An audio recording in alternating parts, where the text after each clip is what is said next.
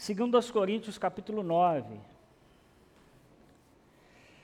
Faça a gentileza de ver se não tem alguém do seu lado aí sem Bíblia. Compartilhe com ele a palavra do Senhor, com ele, com ela. Dá uma olhadinha aí, por favor. Segundo aos Coríntios, capítulo 9. A partir do versículo 6. Irmãos, antes deixa eu dizer uma coisa aqui. Nós estamos numa série de conversas, de, de mensagens. Como é que chama? Quem lembra? Repense, não é isso? Todo ano eu, como pastor, chamo a IBCP para nós realinharmos a nossa visão e nós entendermos em que direção nós estamos caminhando. Hoje eu quero falar de um assunto muito difícil para mim. Eu quero falar sobre generosidade. Ah, eu queria que você que nos visita nessa noite ficasse muito à vontade eu sei que às vezes, toda vez que você vai numa igreja cristã evangélica, parece que as igrejas só, só, só sabem falar de dinheiro, parece que os pastores só sabem falar de dinheiro. Eu evito o máximo possível isso aqui na IBCP, os membros da igreja podem testemunhar isso, eu não obrigo ninguém a contribuir, eu não prometo bênção para ninguém, eu prometo, gente, mas é meu papel como pastor, pelo menos uma vez por ano, eu gosto de falar sobre, desse assunto com a minha igreja. Então, eu queria que você que nos visitasse hoje, que nos visita hoje, ficasse muito à vontade. É uma, eu quero que Deus também fale ao seu coração, mas que você também entenda que é uma conversa nossa, no sentido de que você não se sinta de maneira alguma cobrado de nada, forçado a nada, porque eu quero que você fique muito à vontade nesse sentido. Amém, gente? Deu para entender? Ok, segundo aos Coríntios, capítulo 9, a partir do versículo 6, eu quero falar sobre repense a sua generosidade. Se você não ouviu as outras mensagens dessa série, você tem no nosso Spotify ou também no nosso canal do YouTube, IBC Palmeiras. 2 Coríntios 9, a partir do versículo 6. Lembrem-se, aquele que semeia pouco, também colherá o que, irmãos? Pouco. E aquele que semeia com fartura, também colherá fartamente. Cada um dê conforme determinou em seu coração, não com pesar ou por obrigação, pois Deus ama quem dá com alegria. E Deus é poderoso para fazer que lhe sejam acrescentada toda a graça, para que em todas as coisas, em todo o tempo, tendo tudo o que é necessário, vocês transbordem em toda boa obra. Como está escrito, distribuiu, deu seus bens aos necessitados, a sua justiça dura para sempre. Versículo 10: Aquele que supre a semente ao que semeia, e o pão ao que come, também lhe suprirá e multiplicará a semente, e fará crescer os frutos da sua justiça vocês serão enriquecidos de todas as formas, para que possam ser generosos em qualquer ocasião, e por nosso intermédio, a sua generosidade resulte em ação de graças a quem, irmãos? A Deus. O serviço ministerial que vocês estão realizando não está apenas suprindo as necessidades do povo de Deus mas também transbordando em muitas expressões de gratidão a Deus. Por meio dessa prova de serviço ministerial, outros louvarão a Deus pela obediência que acompanha a confissão que vocês falem, fazem do Evangelho de Cristo e pela generosidade de vocês em compartilhar os seus bens com eles e com todos os outros. E nas orações que fazem por vocês, eles estarão cheios de amor por vocês por causa da insuperável graça que Deus tem dado a vocês. Graças a Deus por seu dom indescritível. Vamos orar mais uma vez? Pai, nós estamos diante da tua palavra e pedimos que o Senhor fale ao nosso coração, que o teu Espírito, Senhor, ilumine a nossa mente e o nosso coração. Que o Senhor nos dê graça e bondade para tratar de um assunto tão delicado que o teu Espírito, Senhor, sopre sobre nós, porque é o teu Espírito, ó Deus, que tem a capacidade de nos convencer nessa noite. que o nosso coração e a nossa mente estejam totalmente abertos a ouvir a tua voz nessa noite. É o que te pedimos, em nome de Jesus. Amém e amém. Irmãos, para a gente entender o capítulo 9 de 2 Coríntios, nós precisamos voltar ao capítulo 8. Se você depois puder ler na sua casa, eu te incentivo a fazer isso. Desde o capítulo 8, o Paulo vai retomar o assunto da coleta de ofertas para a igreja em Jerusalém. Os irmãos de Jerusalém começaram a passar necessidade, começaram a passar dificuldade, e Paulo então se levanta e começa a coletar ofertas dentro das igrejas já plantadas para que aqueles irmãos fossem socorridos. Se você ler o final do capítulo 8 e o início do capítulo 9, você vai perceber que Paulo está dizendo à igreja de Corinto que está enviando o Tito e alguns outros irmãos para que a igreja de Corinto não seja surpreendida. Porque o que, que aconteceu? O Paulo foi às igrejas da Macedônia e incentivou aquelas igrejas a contribuírem, usando inclusive o exemplo da igreja de Corinto.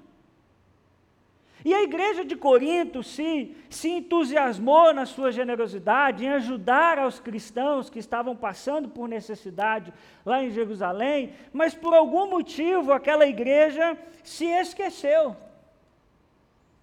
O, a igreja de Corinto, por alguma razão, ela ficou desestimulada a essa contribuição.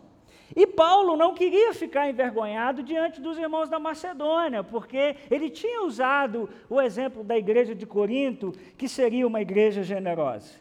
E Paulo não queria também que a igreja de Corinto se sentisse envergonhada, porque o pessoal passaria lá para buscar as ofertas e talvez aqueles irmãos não estariam preparados. Então, esse é o contexto do que Paulo está falando, do que Paulo está argumentando. E Paulo vai falar, irmãos, sobre o privilégio que é nós contribuirmos ao Senhor. Irmãos, guarde uma coisa no seu coração: Deus tem alegria em abençoar o seu povo. Você crê nisso? Deus tem alegria de dar boas dádivas ao seu povo. Tiago capítulo 1, versículo 17. O Tiago vai dizer assim que toda boa dádiva e todo dom perfeito vem do alto.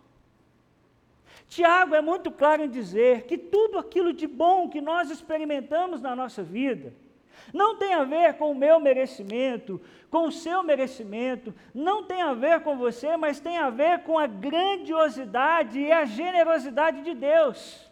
Toda boa dádiva vem do alto, toda boa dádiva vem de Deus, e como nosso Deus, irmãos, é generoso, nós somos chamados, como seus filhos, a também ser, sermos generosos. Nessa noite, irmãos, eu quero falar sobre generosidade. Atenção, hein? Presta atenção em mim, para você não dizer depois que eu disse o que eu não disse.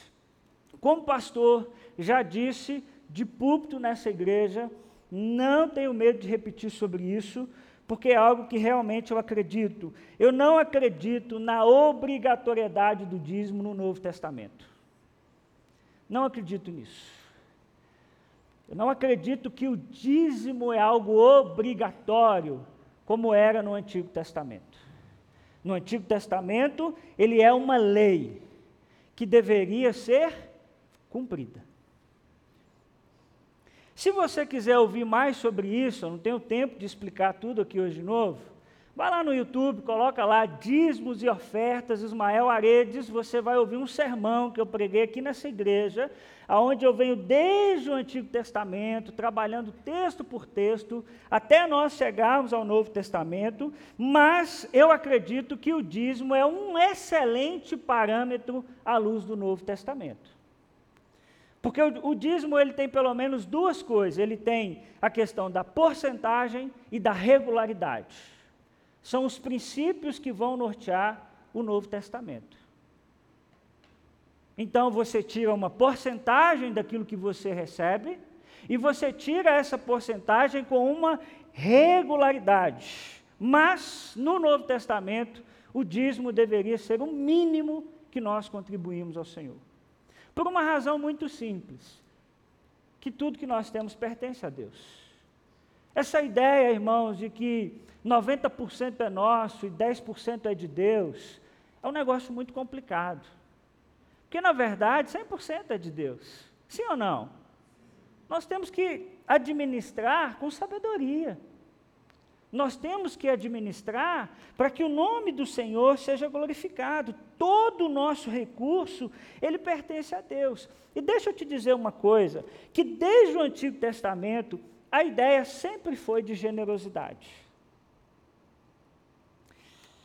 Eu quero ler esse texto com você, de Deuteronômio 15, 10. Deuteronômio está no Antigo ou no Novo Testamento? Antigo, não é isso?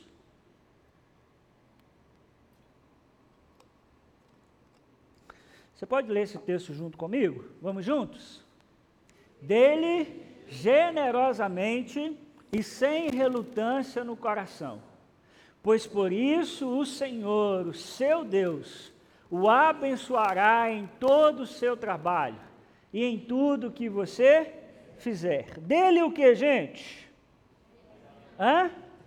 Generosamente. O que está acontecendo aqui? Você pode ler na sua casa, Deuteronômio capítulo 15 versículo 10. Irmãos, a cada sete anos, as dívidas entre o povo de Israel deveriam ser perdoadas. Vocês sabiam disso? Já leram sobre isso?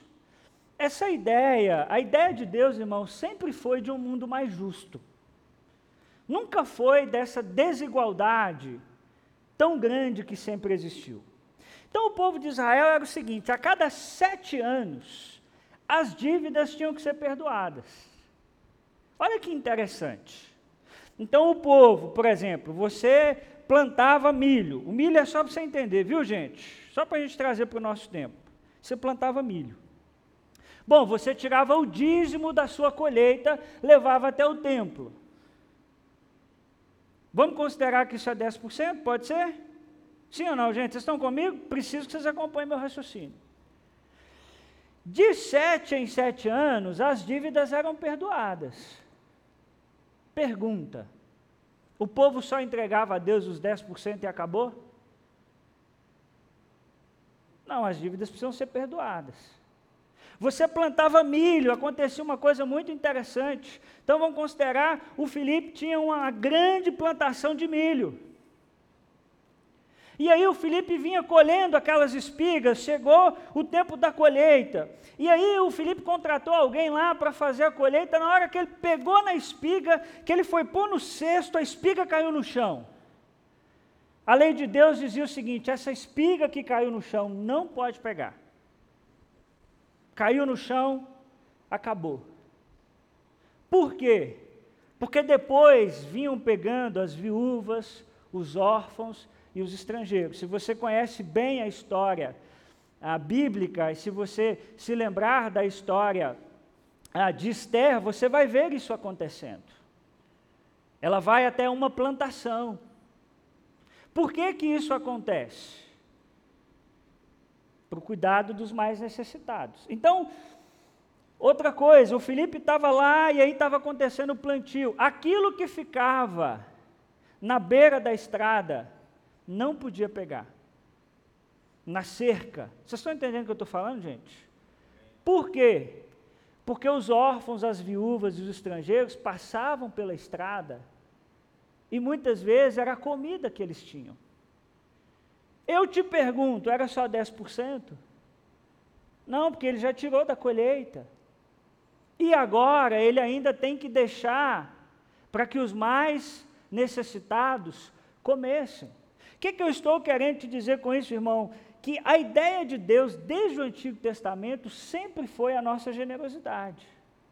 Sempre entendendo que, na verdade, tudo que nós temos vem de Deus. Embora, irmãos, eu não acredite na obrigatoriedade do dízimo, ele não é lei como no Antigo Testamento. O Novo Testamento é muito claro ao nos convidar sobre a generosidade. Eu duvido Duvido. Você pode marcar um horário comigo durante a semana. Você me provar à luz do Novo Testamento que nós, como cristãos, não devemos contribuir financeiramente para o reino de Deus. Eu desafio você a achar um texto no Novo Testamento que não nos convide a sermos generosos. Vocês estão entendendo o que eu estou falando, gente? Não existe. Pastor, o dízimo é obrigatório. Não, ele não é obrigatório. Mas a generosidade, não tem como a gente sair fora dela. Nós não podemos deixar de, como cristãos, sermos generosos. E aí o dízimo é um excelente parâmetro, sem dúvida nenhuma. Porcentagem, regularidade. Mas, na verdade, o Novo Testamento coloca a nossa contribuição uma régua muito acima Deveria ser o nosso ponto de partida. E aqui, irmãos, Paulo está falando sobre ofertas aos pobres, mas nós podemos aplicá-la à generosidade na igreja. E hoje eu queria que você prestasse bastante atenção, porque eu quero te ensinar alguns princípios sobre a generosidade. Aqui na IBCP, irmãos, nós acreditamos na generosidade. Nós acreditamos que cada um deve contribuir, segundo dispôs no seu coração, porque Deus ama o que dá com alegria. Preste atenção nesses princípios que eu quero trabalhar com você nessa noite. Primeiro princípio a respeito da generosidade. A generosidade é um ato que Deus abençoa. Você pode ler comigo, versículo 6, vamos juntos? Lembrem-se: aquele que semeia pouco, também colherá pouco. E aquele que semeia com fartura, também colherá fartamente. A generosidade é um ato que Deus abençoa. Muito interessante, Paulo começa dizendo: lembrem-se. Opa, quando eu digo para você assim, lembre-se, significa o quê? Você já ouviu isso em algum lugar? Então, ou Paulo já havia falado com a igreja sobre isso, e Paulo já havia falado, mas alguns comentaristas bíblicos vão dizer uma coisa muito interessante, que possivelmente o apóstolo Paulo está se valendo de um ditado agrícola do seu tempo.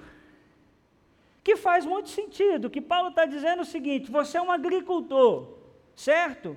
Se você plantar muito, o que, que vai acontecer com a sua colheita? Colheita grande ou pequena? Possivelmente grande. Se não acontecer nada no meio do caminho, então, se eu planto mil sementes e, sei lá, a Esté planta 50, quem vai colher mais? Muito possivelmente eu que plantei mil.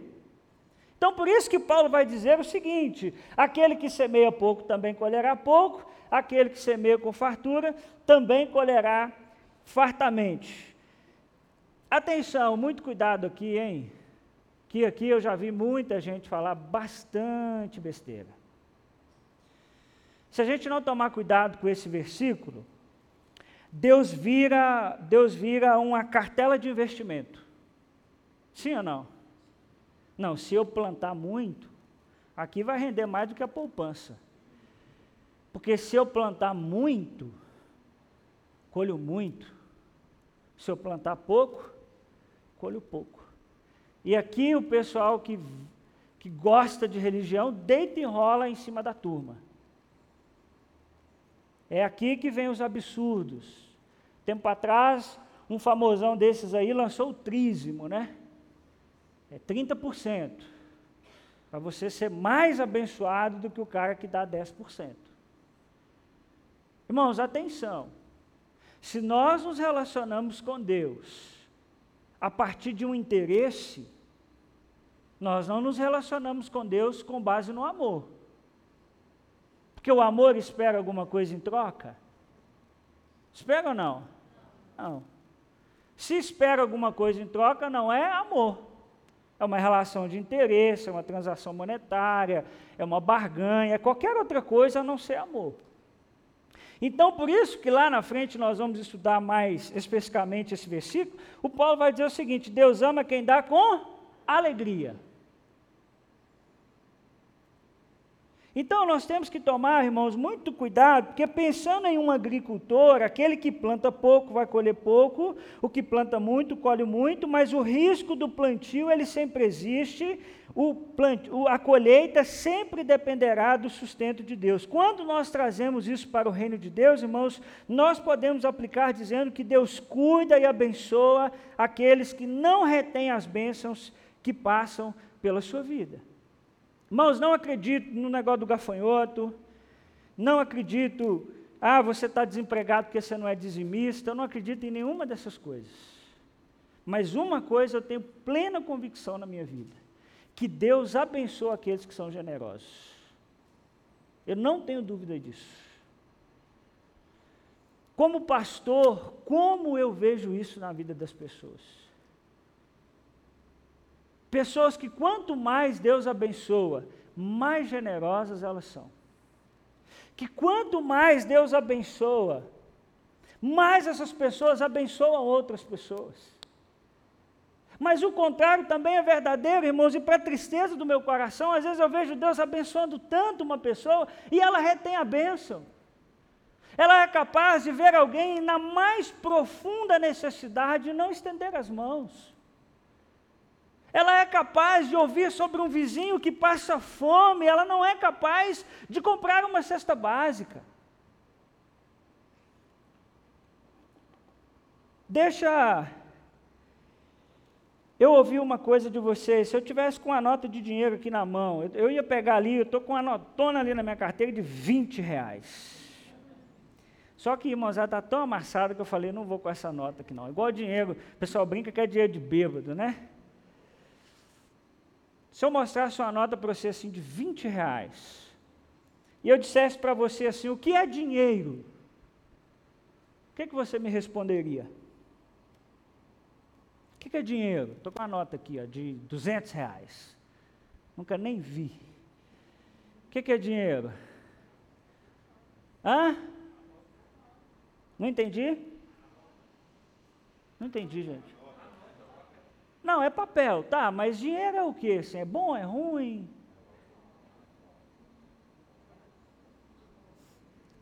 É bom ou ruim? É bom, né? Se você achar ruim, manda ela para casa. Mas pode ser ruim. Pode ser ruim. Jesus falou que é mamon, é Deus falso. Mas eu tenho uma certeza absoluta, nenhum de vocês me diria o que Paulo disse, que dinheiro não é dinheiro, dinheiro é semente. Interessante que a figura que Paulo usa é de semente. Dinheiro é semente. Aquele que planta muito, colhe muito que planta pouco, colhe pouco. Irmãos, eu posso afirmar em minha vida pastoral que isso é verdade. Que aqueles que se colocam diante de Deus e dizem assim: Senhor, o Senhor pode me abençoar, porque eu não vou reter a bênção que o Senhor passar sobre a minha vida. Essas pessoas crescem. E o contrário também, como eu disse, é verdadeiro gente que Deus abençoa, gente que consegue um bom trabalho, gente que começa a crescer na vida, mas está sempre com a corda no pescoço. A vida não sai do lugar. Eu não estou falando, irmãos, que obviamente, presta atenção, nem todo mundo é por conta disso. E eu não estou falando de gente que não pode contribuir. Eu quero que vocês entendam isso aqui muito claramente. Eu, como pastor, já fiz não sei quantas vezes de chegar para alguém e dizer: irmão, pegue esse dinheiro e pague a sua conta de luz. Pegue esse dinheiro e pague o seu tratamento de saúde. Eu sei, irmãos, que a vida é muito dinâmica. A vida é incontrolável. Que às vezes a gente passa por momentos que nós não conseguimos ser generosos. Acontece um tratamento de saúde, um desemprego, algum problema talvez que está enfrentando. Embora na minha caminhada pastoral já percebi uma coisa: geralmente são esses os que mais contribuem. Mas eu estou falando, irmãos, de pessoas que não semeiam por falta de priorização de pessoas que não contribuem, mas gastam, elas trabalham, Deus as abençoa, mas elas gastam com qualquer outra coisa, menos em ser generosas. Vocês estão entendendo o que eu estou falando, gente?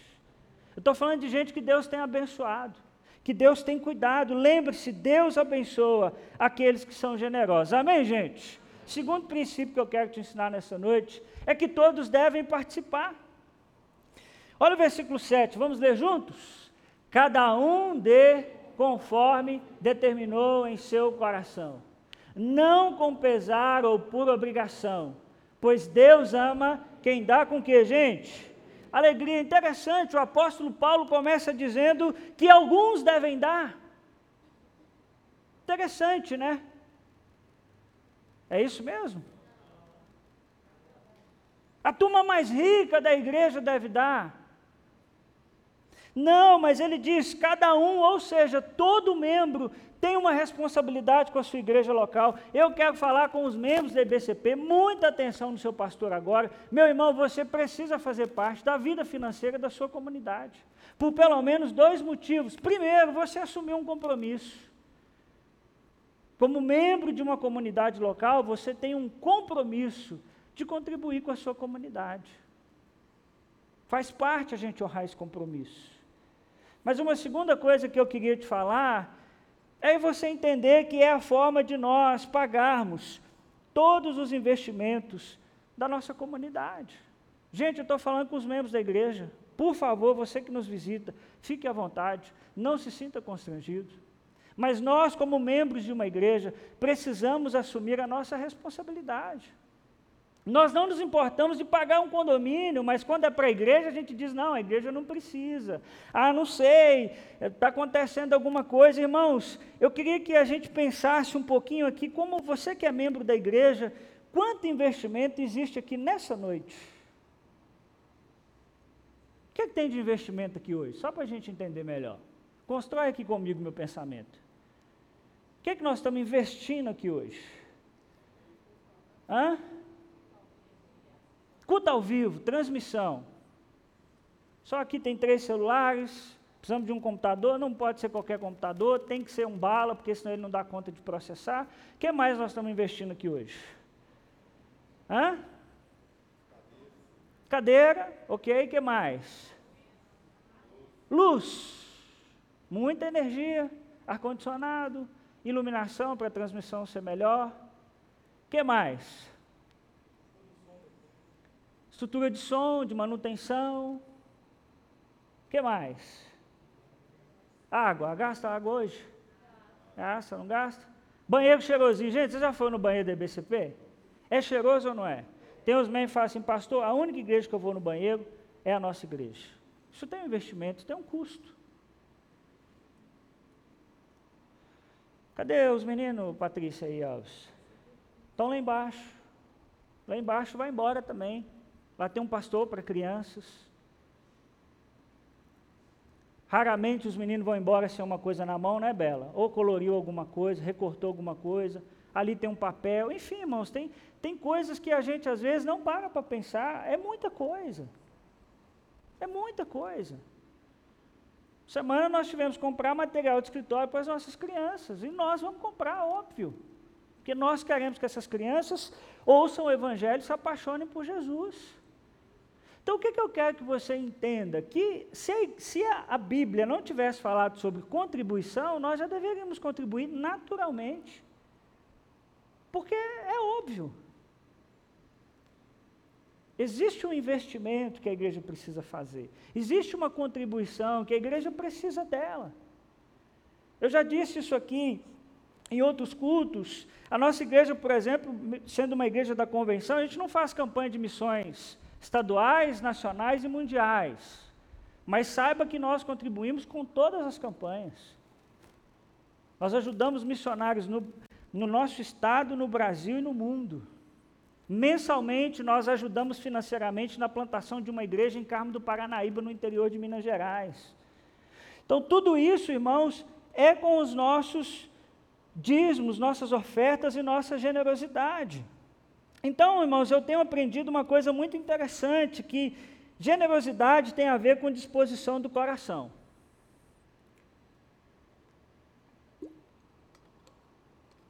Generosidade tem a ver com disposição do coração.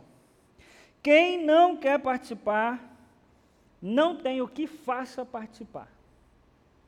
Isso é uma tristeza do meu coração como pastor que geralmente quem não contribui, você pode plantar bananeira, você pode fazer um sermão exortativo, você pode fazer uma reunião, nada chega no coração. E deixa eu te dizer, irmão, sempre vai ter um impedimento.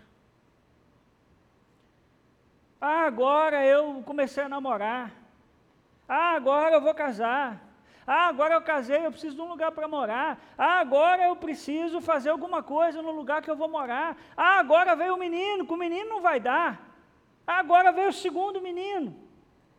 E muitas vezes, irmãos, nós passamos a vida inteira sem nos disciplinarmos para sermos generosos. Oferta não é algo que fazemos, mas algo que somos. Não tem a ver com quanto nós ganhamos, mas tem a ver com a disposição do nosso coração. Gente, vocês estão comigo aqui? É porque hoje eu estou batendo muito, né? Mas é por amor, viu? É minha função como pastor. Não tem a ver com o que a gente ganha, tem a ver com a disposição do nosso coração. Eu vejo muita gente que ganha pouquinho, mas é generoso. E muita gente que tem condições, mas não se organiza para isso. E aí uma vez alguém me disse assim: "O meu dízimo, pastor, é meu tempo". Você acredita que me disseram isso? Pastor sofre, viu, irmãos? Pastor sofre. Pergunto: o meu dízimo é o meu tempo? Será que isso é bíblico? Deixa eu te dizer uma coisa, irmão: o seu tempo tem a ver com seus dons.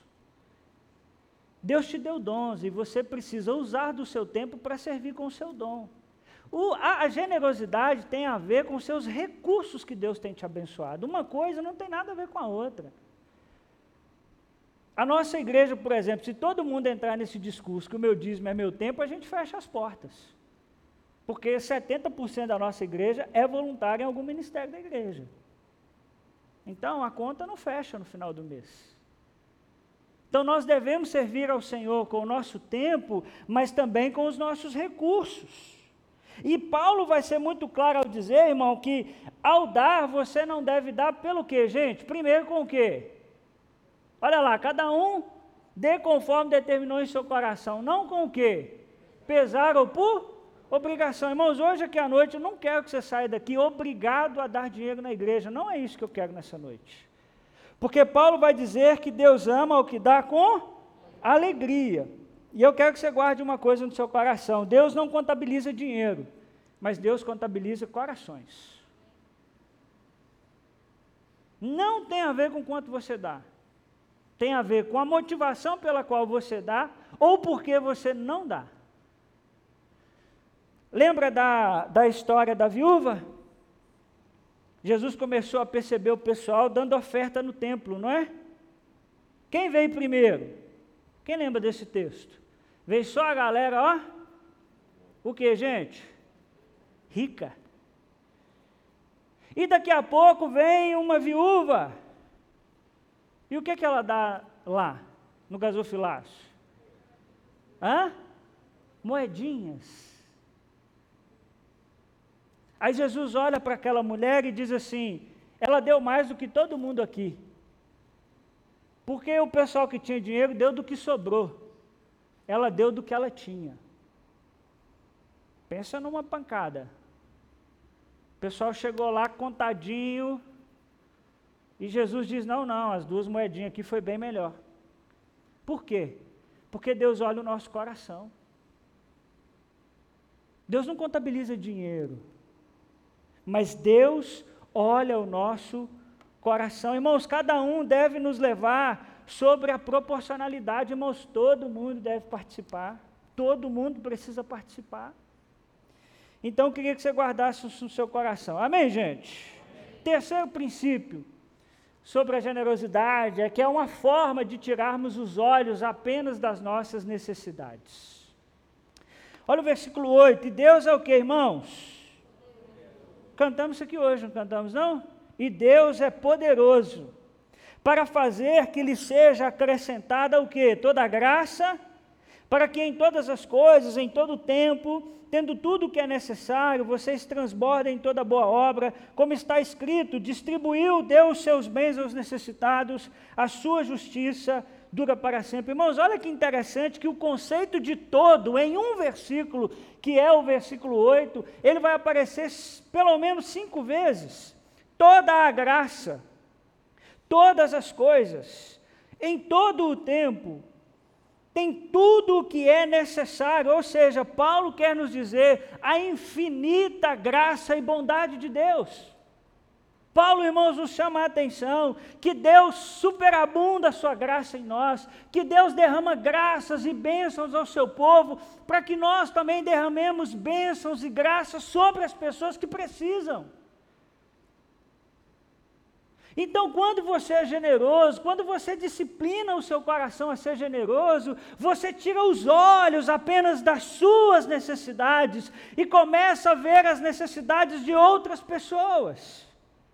No versículo 9, o apóstolo Paulo vai fazer uma citação do Salmo 112, versículo 9. E é muito interessante que para a gente entender o Salmo 112, nós precisamos entender o Salmo 111. O Salmo 111 vai falar de um Deus que é generoso, vai falar de um Deus que é bondoso, e o Salmo 112 vai falar de como é um homem justo, ou seja, como é um homem que busca agradar a Deus, e ele é como o Deus do Salmo 111, ele é também generoso. Olha o que diz o Salmo 112, versículo 9, que Paulo vai citar aí, mudando uma palavra: reparte generosamente com os pobres. É assim que é o homem justo, ó, reparte generosamente com os pobres. A sua justiça dura para sempre.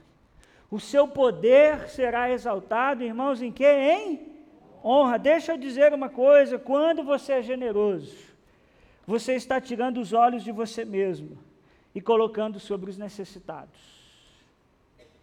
Olha o que diz Provérbios, capítulo 11, 24 e 25. Você pode ler esse texto comigo? Vamos juntos? Há quem dê generosamente e vê aumentar as suas riquezas. Vamos mais forte, gente. Outros retêm o que deveriam dar e caem na pobreza. O generoso prosperará, e quem dá alívio aos outros, alívio receberá. Olha o, o provérbio no capítulo 19, versículo 17: quem trata bem os pobres, empresta ao Senhor, e ele o recompensará. Você achou que era um ditado popular, hein? Quem empresta ao pobre, empresta a Deus. É bíblico. Quem trata bem os pobres, empresta ao Senhor, e Ele o recompensará. Irmãos, o fruto do nosso trabalho deve alcançar outras pessoas. Os recursos que passam na sua conta bancária todo mês devem abençoar outras pessoas. A generosidade é essa oportunidade de você tirar os olhos de você e ver as pessoas que estão necessitando da sua volta. Amém, gente? Quarto princípio que eu quero te ensinar sobre generosidade é que generosidade é um ato de fé. Aquele que supre a semente ao que semeia, versículo 10, e o pão ao que come, também fará o que, irmãos? Lhe suprirá. E o que mais? Multiplicará a semente e fará crescer os frutos da sua justiça. Esse versículo é uma citação de Isaías, capítulo 55, versículo 10. E o finalzinho aí, crescer os frutos da sua justiça, é uma alusão a Oséias, capítulo 10, versículo 12. É muito interessante, irmãos, a gente perceber que Paulo está dizendo o seguinte: no final das contas, quem supre a sua casa, igreja de Corinto, quem abençoa a sua família, irmãos de Corinto, e a nós aqui nessa noite, é Deus. Porque é Deus quem dá a semente. Você pode dizer assim, não, pastor, mas quem plantou fui eu. Quem regou fui eu. Mas, irmão, se Deus não te der a semente, não tem o que você plantar. Então, é um ato de fé, porque nós cremos que é Deus que providencia, inclusive, a semente que vai ser semeada. De forma que os fazendeiros são dependentes de Deus do começo ao fim, porque se não tem semente, não tem colheita. E a semente que foi semeada, muito interessante, eu acho incrível que Paulo está dizendo, que aquele que supre a semente ao que semeia, ele também supre o pão que come. A semente que foi lançada na mão de alguém, alguém que foi generoso, aquela semente, meu irmão, se tornou pão na boca do que precisava. E Deus é o que supriu a semente. e Deus é o que supriu o pão. Que coisa linda! Paulo vai dizer, irmãos, que é Deus que supre a semente. Olha só, ser generoso passa pela nossa convicção de que sem Deus nós não temos semente para semear. Não temos, irmãos, se não for a bondade de Deus. Deixa eu te dizer uma coisa com muito carinho: você não dá nada para Deus. No máximo, por uma questão linguística, nós podemos dizer que você devolve alguma coisa para Deus. Mesmo assim, é uma expressão ruim. Porque foi Deus que te deu a semente, foi Deus que te deu o trabalho, foi Deus que te deu a saúde. Ou nós não cremos mais nisso, gente? E nós temos que tomar muito cuidado, irmãos, porque a semeadura muitas vezes parece uma diminuição dos nossos recursos. Mas nós não podemos nos esquecer que eles vieram de Deus. Sua generosidade é um ato de adoração ao Senhor. Eu quero que você pense numa coisa, irmãos, porque eu sou um pastor que eu tento estar com a maioria das pessoas que eu consigo. E eu sei, eu olho para vocês aqui, eu conheço a realidade da maioria de vocês. Eu sei que a gente ser generoso não é fácil. O bicho está pegando. Não está brincadeira. Mas eu queria que a gente também pensasse como é que a gente renuncia tantas outras coisas e para generosidade a gente não renuncia. A gente diz assim: eu vou deixar de comer uma pizza porque eu quero fazer um investimento. É assim ou não é, gente? Nem tem dinheiro sobrando para fazer um investimento. Raramente, nós vamos ter que cortar em algum lugar. Ah, eu vou deixar de comer uma pizza, eu vou deixar de comer um hambúrguer, eu vou gastar menos durante o meu mês. Porque eu quero comprar um apartamento, eu quero comprar uma casa, ou eu quero reformar o lugar onde eu moro hoje. E que coisa especial, e devemos fazer isso mesmo. Ah, eu vou poupar porque eu quero fazer uma viagem. Mas será que a gente tem esse mesmo empenho para a gente ser generoso? Eu vou sacrificar alguma coisa, mas eu não vou cortar minha generosidade.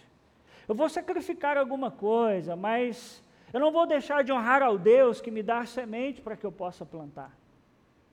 Por que é que a gente faz para viajar e a gente não pode fazer para ser generoso?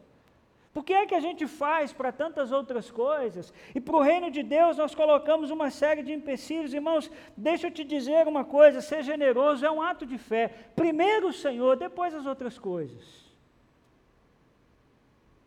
Mas o que é que muitas vezes nós fazemos? Nós damos se sobrar.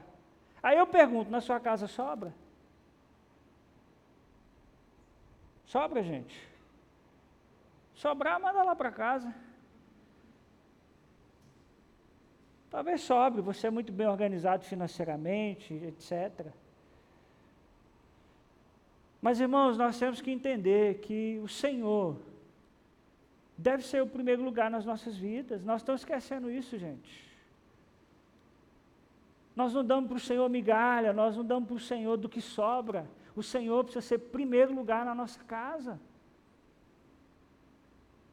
Busquem, pois, em primeiro lugar o que, gente? O reino de Deus. E a sua justiça. E as demais coisas que Jesus acabou de falar: comida, aquilo que você se vestir, lhe serão acrescentadas. E nós perdemos a fé nesse negócio. Então, irmão, priorize na sua casa primeiro o Senhor. Ensine, papais, para os seus filhos. Estou achando muito interessante os papais darem envelopinhos para as crianças, é isso mesmo. Quando você der uma mesada para o seu filho, ensine ao seu filho a ser generoso. Filho, nós precisamos tirar um pouquinho disso aqui para abençoar pessoas. Isso aqui que você ganhou, essa mesada que você ganhou aqui, sei lá, quanto que é a mesada do seu menino lá? 200? 100? 20? Mas ensine ele, filho, daqui nós precisamos tirar um pouquinho para abençoar pessoas. O que você ganha, filho, não é só para você. Mas nós precisamos abençoar outras pessoas, irmãos. Primeiro o Senhor. depois as demais coisas. Mas isso é um ato de fé. A fé de que é Deus que dá a semente. Amém, gente? Amém mesmo? Mais uma coisa, quinto princípio que eu quero te ensinar sobre a generosidade, aqui é um ato de louvor a Deus. Olha o versículo 10, multiplicará a semente, fará crescer o que, gente? Frutos de justiça. Que interessante, irmãos. Paulo não diz que Deus abençoará o doador com uma colheita de bens materiais nesse momento. Mas aludindo à profecia de Oséias, Paulo escreve que para o doador Deus dará uma colheita de justiça multiplicada. Eu adoro essa expressão do apóstolo Paulo, porque Paulo está dizendo que aquilo que passa na minha mão e na sua mão e nós somos generosos, Deus multiplica a justiça no mundo.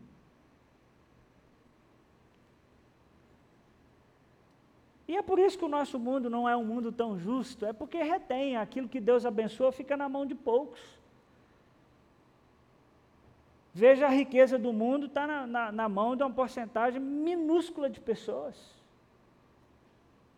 Deus usa os nossos recursos para que a justiça cresça e isso glorifica a Deus. E o versículo 11 diz uma coisa muito interessante: vocês serão enriquecidos, gente, de que forma?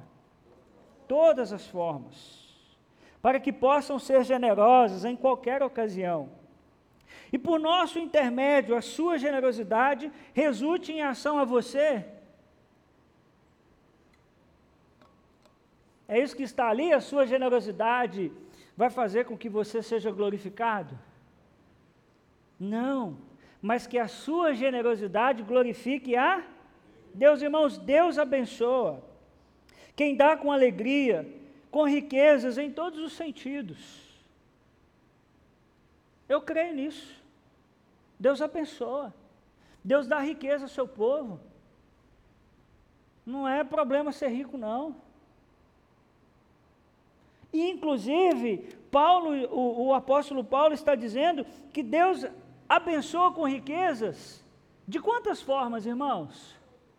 Todas as formas, inclusive materialmente. Mas Deus abençoa com riquezas intelectuais, Deus abençoa com riquezas materiais. Deus abençoa espiritualmente, intelectualmente, socialmente, temporalmente e eternamente. As suas bênçãos são concedidas ao doador de várias formas e muitas vezes em ocasiões diferentes, e essas bênçãos, de, essas bênçãos devem resultar em louvores a Deus. Irmãos, quando eu li esse texto do apóstolo Paulo, eu falei, gente, você já pensou que maravilha, vocês são enriquecidos de todas as formas, para que possam ser generosos em qualquer ocasião. Não, isso aqui é chique ou não é, gente? Deus te abençoar tanto, que você pode ser generoso em qualquer ocasião. É especial ou não é? Mas eu te pergunto, se nós não formos generosos no mínimo, como é que a gente vai ser generoso em qualquer situação? Não tem jeito. Se hoje eu não sou generoso, porque eu acho que se Deus me abençoar mais, eu vou ser mais generoso. Não, muito possivelmente eu vou gastar mais ainda comigo mesmo, mais ainda com a minha vida. Olha que interessante o versículo 12: o serviço ministerial que vocês estão realizando não está apenas suprindo as necessidades do povo de Deus, mas também transbordando em muitas expressões de gratidão a Deus. De novo, a generosidade é um ato que glorifica a Deus. Interessante, né? Serviço ministerial. Paulo coloca a contribuição como um tipo de serviço como uma forma de nós glorificarmos a Deus. Versículo 13, olha lá, por meio dessa prova de serviço ministerial, outros louvarão a quem, gente? A Deus pela obediência que acompanha a confissão que vocês fazem do Evangelho de Jesus Cristo e pela generosidade de vocês em compartilhar os seus bens com eles e com os outros.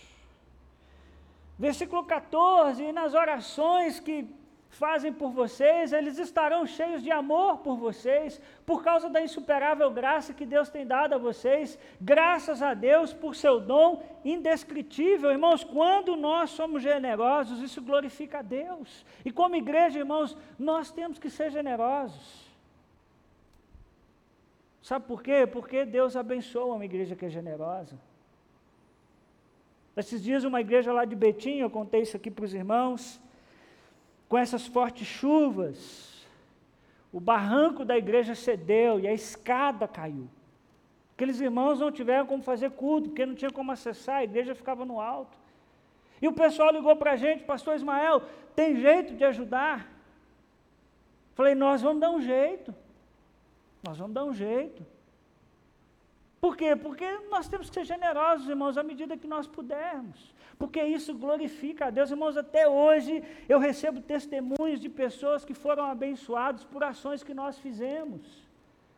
Nós ajudamos, irmãos, que alegria e glória a Deus, nós ajudamos a, a furar um poço no sertão. Nós fazemos isso por meio da generosidade. E até hoje eu recebo vídeo do pastor lá, aquele sotaque gostoso. E ele diz: Pastor, o pessoal vem na igreja pegar água. No Natal nós recebemos tantas fotos e tantos vídeos de crianças recebendo presentes. Oh, irmãos, que privilégio, que bênção. Porque se você foi uma criança sem brinquedo, você sabe a falta que faz um brinquedo no Natal. Você vê todo mundo ganhando brinquedo, você não ganha. Então, irmãos, nós precisamos ser generosos, porque isso glorifica a Deus. As pessoas dizem, pastor, louvado seja Deus. Nunca ninguém me disse, pastor, louvado seja essa igreja.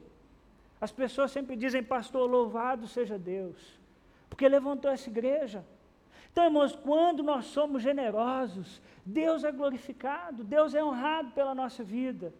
E eu queria, irmãos, nessa noite concluir te convidando a repensar a sua generosidade. Irmãos, por favor, por favor, não se sinta constrangido nessa noite. Eu não vim aqui para te constranger. Eu não vim aqui para te forçar a nada, mas te lembrar que você tem o privilégio, porque a semente que você tem não é sua, foi Deus que te deu. Desenvolva o hábito de ser generoso, dinheiro é semente, e semente que plantamos no reino de Deus, que germina no coração dos necessitados. Olha o que João Calvino disse: ele diz que Deus rejeita o constrangimento e a coerção. A sua vontade não é dominar-nos como tirano, ele se relaciona a nós como pai, portanto, requer de nós a espontânea obediência de filhos. É isso que eu quero de você nessa noite, a sua espontânea obediência. Eu não vim aqui hoje te prometer bênção. Eu não vim aqui hoje dizer que se você der, Deus vai te dar dez vezes mais. Não. Não. Eu vim te lembrar que o privilégio é seu. O privilégio é seu porque Deus tem dado a você a semente. Irmão, se você não contribui mensalmente com a sua igreja, fique, fica aqui o desafio, se reorganize financeiramente e faça isso em nome de Jesus. Sabe por quê? Porque senão você não vai fazer nunca. Por isso, o meu convite para você é repense a sua generosidade. Ô irmão, vocês não têm noção o tanto que eu sofri essa semana para pregar aqui hoje, não. Eu sofro, não estou com caô, não, eu sofro. Não gosto de falar de dinheiro. Mas é minha função como seu pastor te lembrar que Deus tem te dado a semente. Seja grato. Seja grato. Plante. Semeie, reorganize a sua vida financeira. Cada um contribua conforme dispôs no seu coração. Talvez hoje você não consiga contribuir como você gostaria, mas irmão, contribua. Contribua com o que você pode, sabe por quê? Porque Deus não contabiliza dinheiro, Deus contabiliza coração. E vá trabalhando para que cada vez mais você seja generoso, para que cada vez mais você invista no reino de Deus e em pessoas. E nós vamos terminar nessa noite cantando mais uma vez. Que o Senhor é majestoso e poderoso. Ô gente, vocês creem nisso? Deus tem cuidado da sua casa, da sua família, seja grato, se reorganize e faça parte do que Deus está fazendo no mundo. Por favor, entenda o privilégio que Deus te dá todo mês de ter seu recurso para cuidar da sua família e honre ao Senhor com isso também. Amém, gente? Amém. Coagir vocês? Estou forçando vocês alguma coisa? Eu só quero que vocês pensem e orem sobre isso. Porque o Espírito do Senhor há de convencer o seu coração. Fique de pé e nós vamos cantar isso ao Senhor. Depois eu volto para a gente orar, tá bom? Cante com todo o seu coração: Majestoso és, poderoso és, e não há nada em mim maior que o teu amor, que o teu favor.